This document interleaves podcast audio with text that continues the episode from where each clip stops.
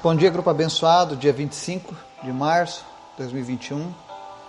A gente está aqui reunido mais uma vez para buscar a face do Senhor, para compreender um pouco mais a vontade dele nas nossas vidas, né?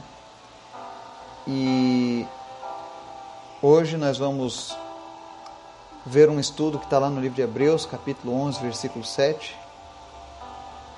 Um paralelo entre os tempos de Noé e os nossos dias Espero que isso venha falar ao seu coração também. Antes da gente começar o estudo, quero convidar você para a nossa intercessão e oração. Amém?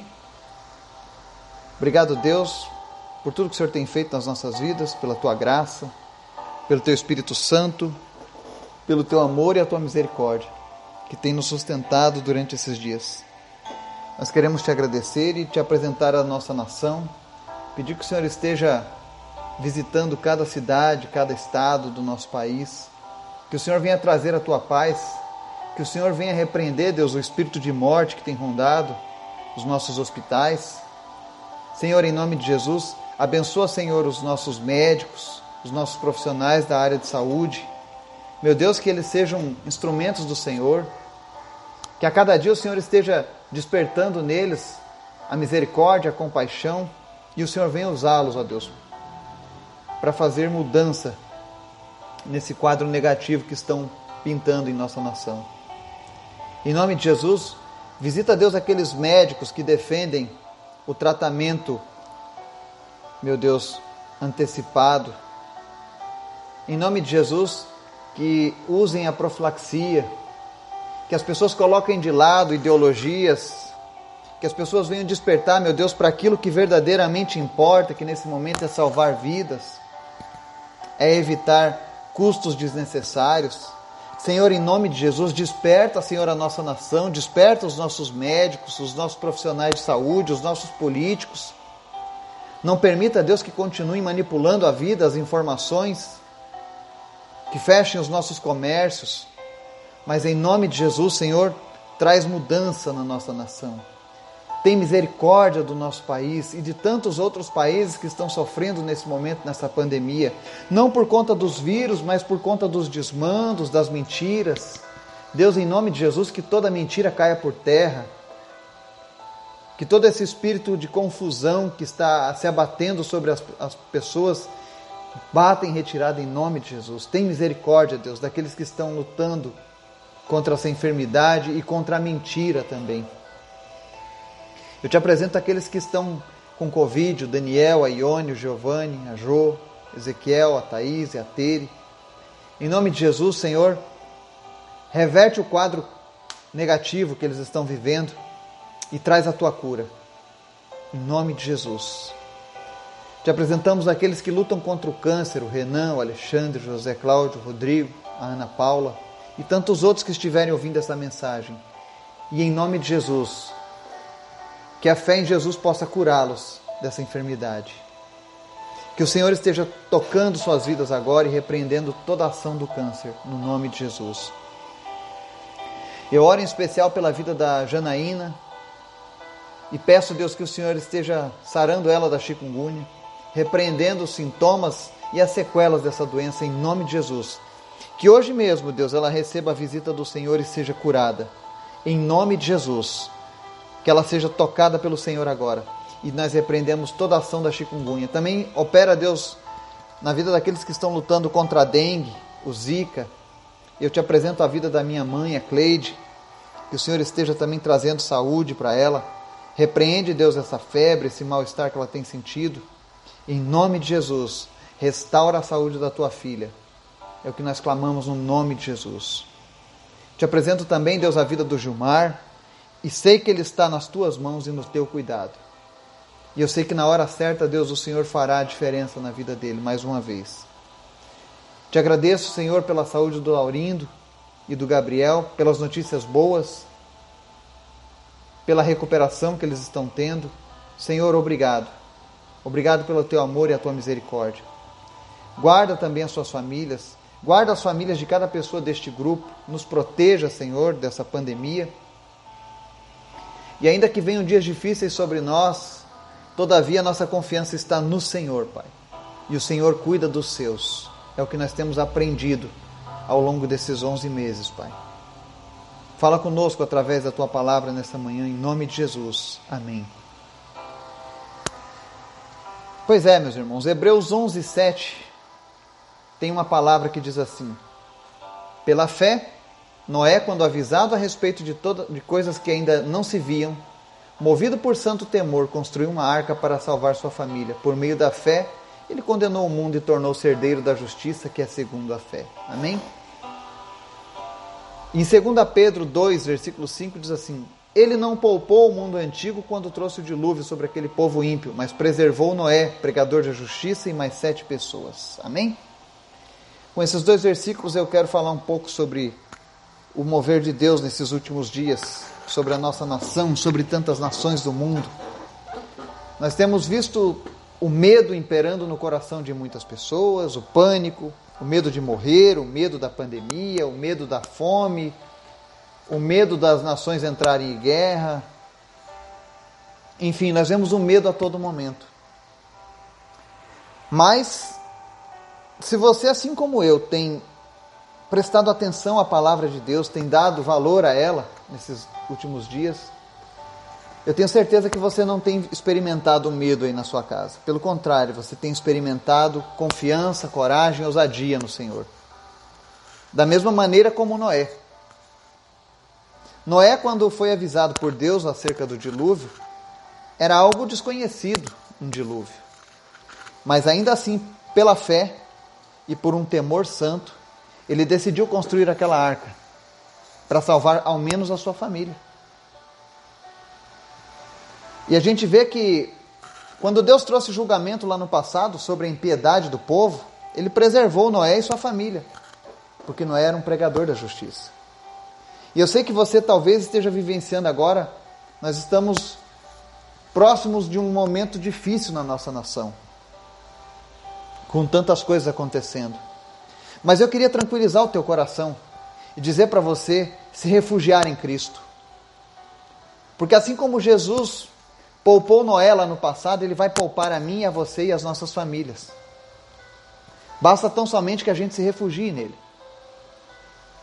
Quando a gente vê Mateus 24, 38, diz assim: Pois nos dias anteriores ao dilúvio o povo vivia comendo e bebendo, casando-se e dando-se em casamento até o dia em que Noé entrou na arca.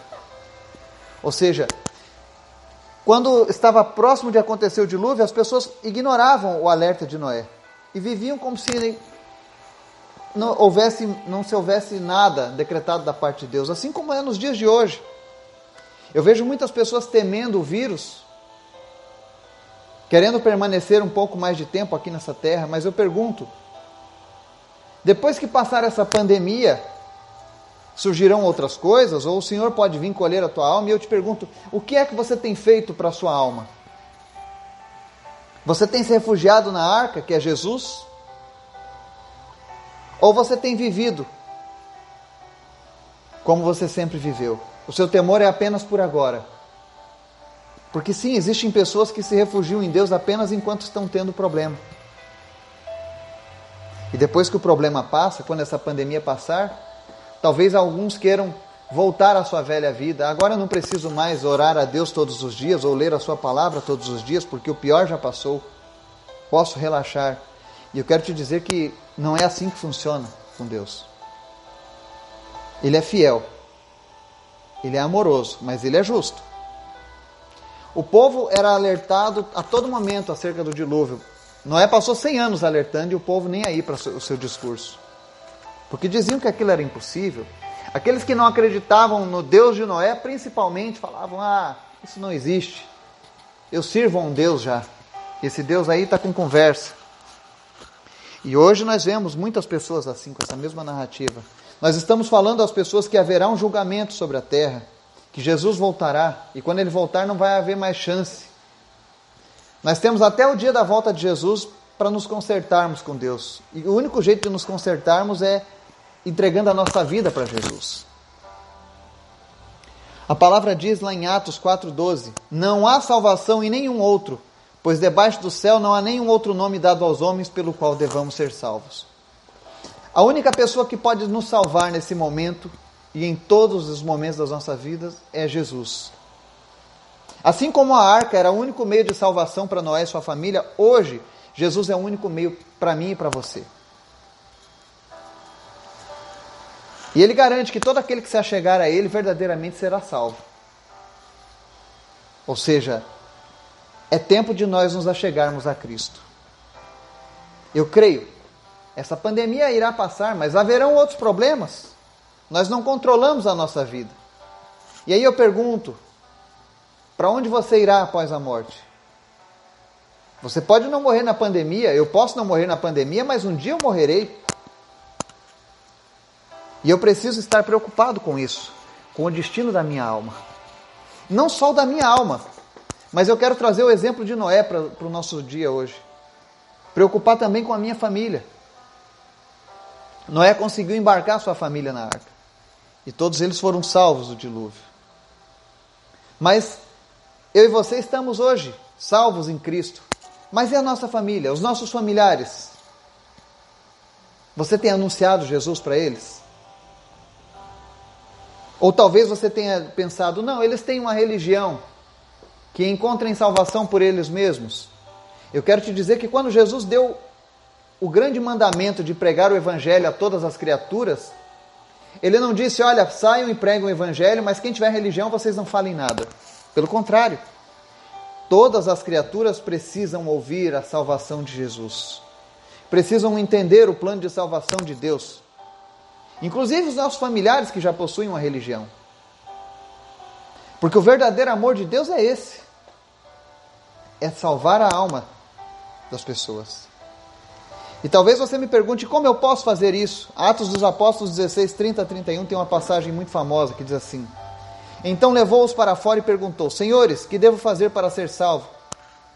Eles responderam: Creia no Senhor Jesus e serão salvos, você e os de sua casa. Essa passagem é a passagem quando Paulo estava no cárcere.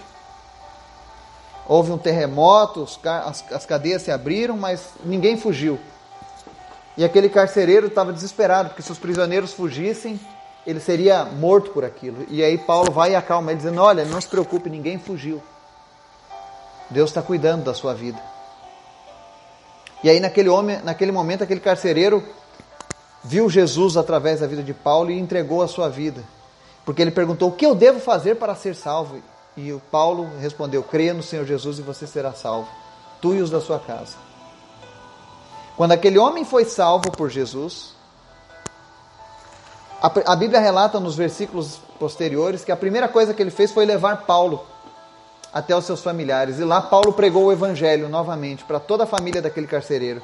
E a Bíblia relata que toda aquela casa foi salva naquele dia porque todos entregaram suas vidas a Jesus. Jesus é a nossa arca nesses últimos dias. Ainda que as pessoas vivam, alguns escolham viver como se nada fosse acontecer, cuidado. Haverá um dia em que nós partiremos dessa terra. E nós precisamos estar seguros da nossa salvação. O desejo de Deus para mim e para você é nos salvar. Ele está curando, ele está mostrando os seus sinais e maravilhas. Mas ele quer fazer muito mais do que isso. Ele quer salvar a tua alma. E como sempre, eu tenho insistido nesse assunto. Se você está nos ouvindo agora pela primeira vez e você não entregou a sua alma a Cristo ainda, e você quer saber mais sobre esse assunto, se você quiser, me procure no privado. Terei o maior prazer em compartilhar a palavra de Deus e te esclarecer as tuas dúvidas. Mas o maior objetivo de Deus nesse momento é que os seus filhos estejam sendo guardados. E a única forma de entrarmos nessa arca é através de Jesus. Ninguém mais pode salvar. Não existe nenhum intercessor ou outro mediador que não seja Jesus. Por melhores que tenham sido essas pessoas na terra, apenas Jesus tem o poder de salvar o homem. Religiões não salvam, pessoas que já morreram não salvam, mas Jesus, o autor e consumador da nossa fé, tem todo o poder. Para isso, basta que você entregue a sua vida para Ele. Que você tenha um dia maravilhoso em nome de Jesus. Amém.